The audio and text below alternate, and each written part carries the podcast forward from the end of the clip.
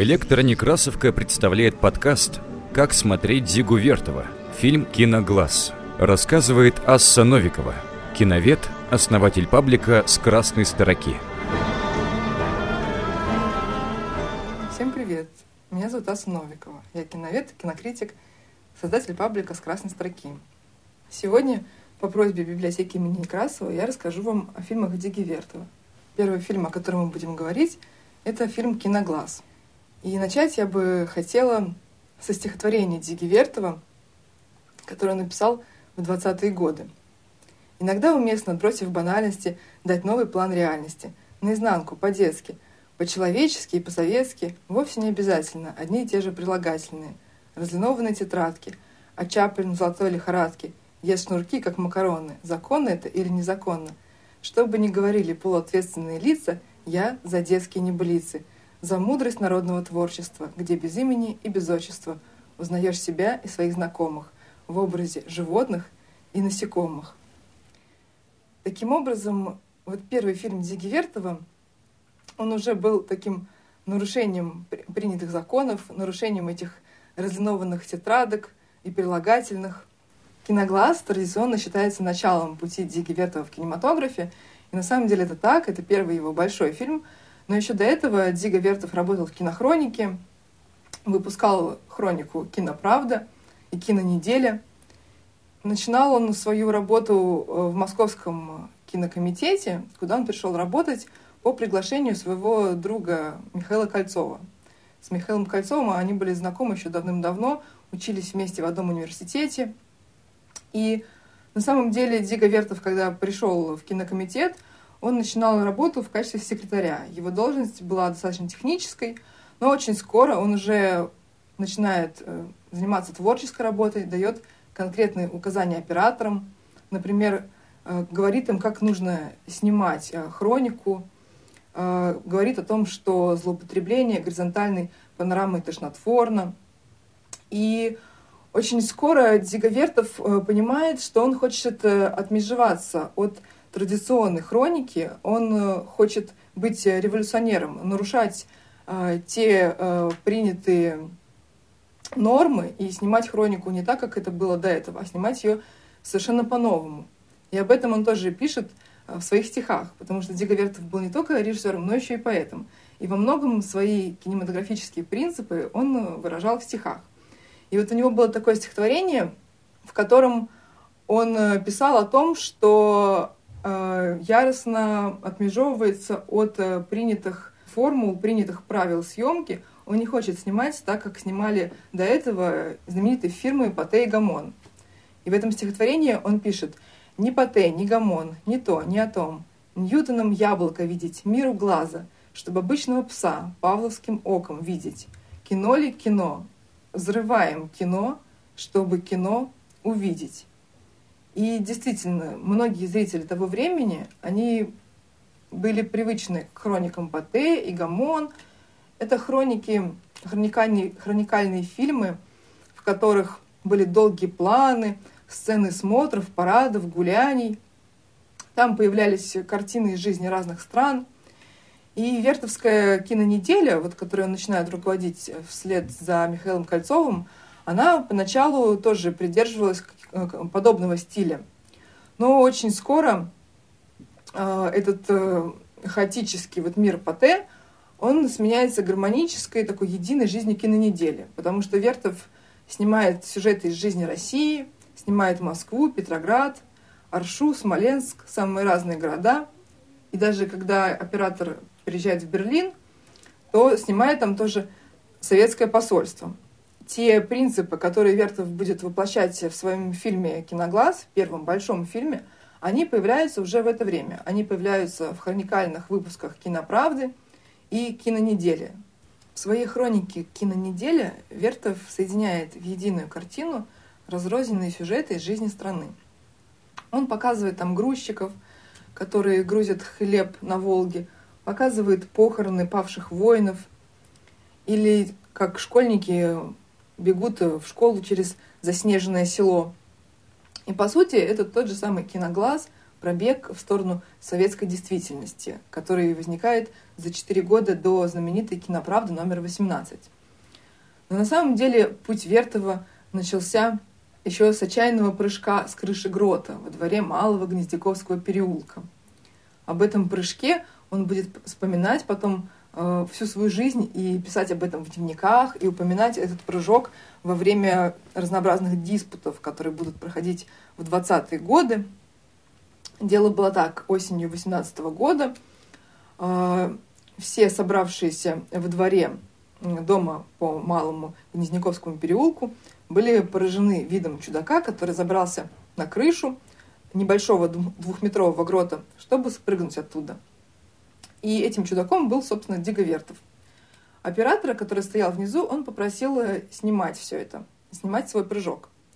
И съемка велась рапидом, то есть оператор очень быстро вращал ручку аппарата, и все происходящее оставалось на пленке в замедленном виде.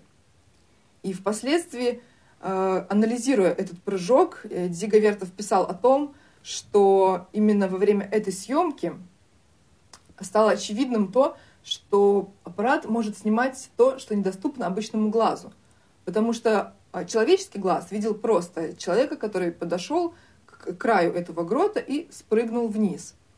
Но замедленная киносъемка позволяла увидеть все малейшие стадии этого процесса. Как человек сначала подходит к краю грота, задумывается, прыгнуть или нет. Потом мысленно говорит, надо все-таки прыгнуть, а то неудобно. Потом у него возникает сомнение. Потом, нет, все-таки ноги не сломаю, выхода нет, я должен прыгнуть. Нахмуренные брови, решительное выражение лица, человек отделяется от края грота и прыгает. Все эти малейшие движения, оттенки эмоций на лице, которые меняются за доли секунды – все они на пленке оказались зафиксированными и оказались э, доступны человеческому глазу. Поэтому кинокамера для Дигивертова – это такой предмет, в чем-то похожий на микроскоп. Он использует кинокамеру для такого подробного анализа действительности, потому что именно кинокамера позволяет сделать доступным то, что не видно человеческому глазу, подобно тому, как рентгеновский аппарат делал проницаемым человеческое тело. И также работал киноглаз. Поэтому впоследствии, когда Диговерцев писал о своем творчестве, он всегда писал, что такое киноправда? Это сильные прыжки со связанными ногами. Вспоминая вот этот самый свой первый прыжок с крыши грота еще в 18 году. Возвращаясь к киноглазу. В этом фильме мы видим все те сюжеты, которые Вертов будет позднее использовать и в других своих фильмах. Например, в фильме «Человек с киноаппаратом» потому что уже в фильме «Киноглаз» появляется и китайский фокусник, и карета скорой помощи, которая спешит по вызову, и кадры, где лица пробуждающихся людей монтируются с кадрами жизни большого города. В своем документальном фильме Вертов стремился выразить простую мысль о неразрывной связи всех элементов жизни. Но надо сказать, что зачастую его не понимали. Кинокритики были настроены к нему очень враждебно – Например, Борис Гусман, современный Вертовый кинокритик, писал о том, что основной недостаток фильма – это полная несвязанность всех элементов между собой. Нет единого стержня, вокруг которого вращаются все эпизоды. А другой кинокритик, Владимир Ерофеев, писал, что киноглазу недостает руководящей коммунистической головы. Но Вертов на самом деле был искренним коммунистом. И в ответ на такие упреки отвечал – мы руководствуемся решениями съезда коммунистической партии, резолюциями Коминтерна, и нам не нужно других лучших сценариев. «Киноглаз» был не только первой крупной работой Диги Вертова, но и попыткой привлечь внимание к своей работе. С помощью этого фильма он мечтал пробить брешь в кинотеатрах, чтобы его фильм, наконец, пошел в прокат, и чтобы зрители имели возможность познакомиться с его творчеством. Надо сказать, что зачастую фильмы авангардистов не пользовались успехом в прокате. И тот же самый Дига Вертов с большой обидой писал, что его оператор Беляков участвовал в съемках другой картины, которая называлась «Аборт». И вот, скажем, эта картина «Аборт», она побила рекорд по количеству посещений. За неделю этот фильм посмотрели 27 тысяч человек. В то время как «Киноглаз» не пользовался таким бешеным успехом в прокате – И на самом деле киноглаз стал не просто механическим соединением отдельных выпусков киноправды, а соединением отдельных сюжетов. Повествование Диги Вертова было подчинено строгой логике. И во многом его принципы были близки творческим принципам Маяковского. Недаром Диговертов сам много рассказывал о дружбе с этим поэтом. И если Маяковский провозглашал «это я сердце флагом поднял, небывалое чудо XX века», Вертов тоже, в свою очередь, ставит главной ценностью не какую-то абстрактную коммунистическую идею. Он все-таки поет оду человеку. И именно Дига Вертов, в конце концов, пишет статью, которая так и называется «О любви к живому человеку». И в своих дневниках он тоже выражается похожим образом. Пишет «Я живой человек, и мне совершенно необходимо, чтобы меня любили». Поэтому неудивительно, что Дига Вертов так любил Чарли Чаплина и упоминает Чарли Чаплина в своем стихотворении, которое я цитировала в начале. Вертов, опять же, подобно Чаплину, выступает за все детское, незаконное. И даже воспоминание о первой съемке связано у Вертова с таким э, нарушением детского запрета. Брат э, Диги Вертова, Михаил Кауфман, вспоминал о том, как Вертов принес в школу фотоаппарат. Аппарат щелкнул в полной тишине. Кауфман, пойманный с поличным, был послан за родителями, получил нагоняй от отца и директора гимназии. Такова была история первой киносъемки. И фильм «Киноглаз», он тоже какой-то очень детский. Он такое ощущение, что оператор как-то по-детски интересуется окружающим миром, задает наивные вопросы – Почему трава зеленая? Как делаются фокусы? Откуда берется хлеб? И по-детски, как будто балуясь с пленкой, киноглаз показывает возвращение хлеба в поле. Киноглаз исходит из идеи связанности всех явлений. И эта связь наглядно поддерживается даже на уровне титров. Вот китайский фокусник, а вот его заработок в единицах хлеба. Вот возвращение в Москву пионеров, а следом прибытие слона. Как будто в английской сказке «Дом, который построил Джек», в этом фильме обнажается неразрывная связь всех явлений. Оператора интересует все. Как работает скорая помощь, не уничтожил ли НЭП коммунистический быт, справится ли новая власть. 24 год, год выхода кинокласса, был одновременно и годом расцвета НЭПа, как мы помним. И многих в то время волновал вопрос, каким образом прекратится НЭП, который для многих был таким э, кризисом. Многие Солдаты, вернувшиеся с фронтов гражданской войны, видя НЭП, не понимали, за что же они воевали. Например, поэт Михаил Светлов пишет стихотворение о НЭП-маничевоугоднике. И в этом стихотворении он создает доходчивую поэтическую формулу «НЭП обожрется и лопнет». Вертов по-своему агитирует против НЭПа, показывая, что нет смысла переплачивать частнику за товар и необходимо идти на рынок. Киноглазовские приемы – несут на себе отпечаток детского баловства с пленкой. Женщина идет обратно в кооператив. Киноглаз учит прыгать. Но за этими фокусами, за, этой, за этим приемом, пленкой, пущенной в обратном направлении, стоит нечто более глубокое. Конструктивистское желание понять, как устроен мир. Ведь именно в 20-е годы появляется очень много книжек с иллюстрациями художников-конструктивистов. И эти книги так и называются «Как устроен трактор», как делается гвоздь. Точно так же Диговертов, как будто по винтикам, разбирает окружающий мир. Но собранный этот мир снова продолжает работать. И возвращение быка на бойню, которое мы видим в одном из кадров, это тоже, по сути, детское желание оживить убитую на бойне корову. Брат Дигивертова, Михаил Кауфман, вспоминал эту историю. Гуляя однажды еще мальчишками, братья забрели на бойню и увидели, как убивают скот – Домой они вернулись удрученными. И Дзига, Вертов и его брат долго не могли прикасаться к мясу. Мать огорчалась, считая, что детям без мяса не вырасти. Отец, приверженец вегетарианства, был доволен. Неудивительно, что отцу было очень приятно прочитать те стихи, которые написал Дзига Вертов после посещения бойни. Эти стихи были такие. «Коровушка, буренушка, хорошая моя, уж как тебя, буренушка, уж как люблю тебя, Даешь ты нам, коровушка, сыр, масло, молоко, питаться травкой ходишь ты, на луг недалеко.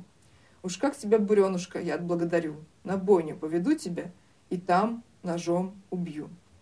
Но кроме этого, киноглаз заставляет нас вспомнить еще одно жертвенное животное. Это, конечно, корова из одноименного рассказа Андрея Платонова, в котором есть такие строчки. И ее тоже съели, потому что она говядина.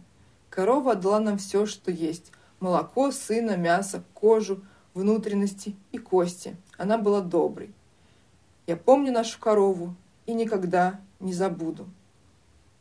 Кроме этого, Дига Вертов показывает и то, как возникает пионерский лагерь.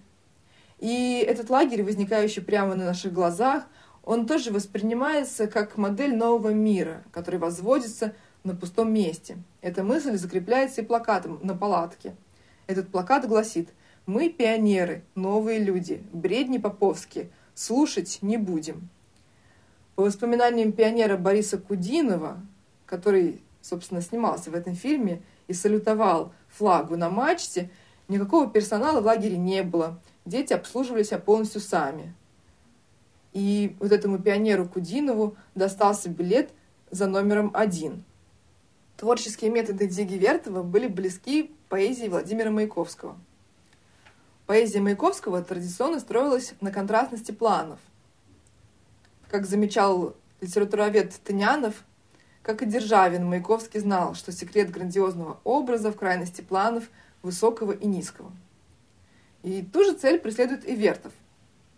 Он стремится познакомить нас с этими средствами, а не скрыть их. Например, в кадрах фильма «Киноглаз» мы видим пробуждение воришки-кокаиниста. Эта сцена пробуждения становится своеобразным поэтическим тропом. В кинопрессе тех лет – появился шарж на режиссера Юрцева, который застыл в раздумье, быт или не быт. Для Вертова такого вопроса быть не могло. Быт для него и есть пафос.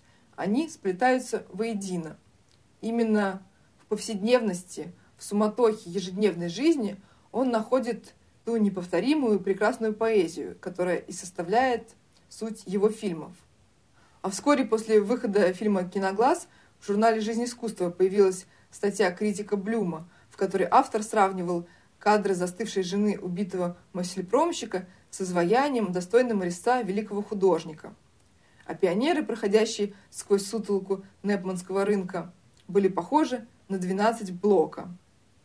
Таким образом, в этом фильме мы видим, как из повседневности, из суматохи жизни Вертов создает поэзию – самые разнообразные явления и пробуждение воришки-кокаиниста, и строительство пионерского лагеря становится для него поэзией, становится тем э, пафосом, который будет вдохновлять его для создания всех последующих фильмов.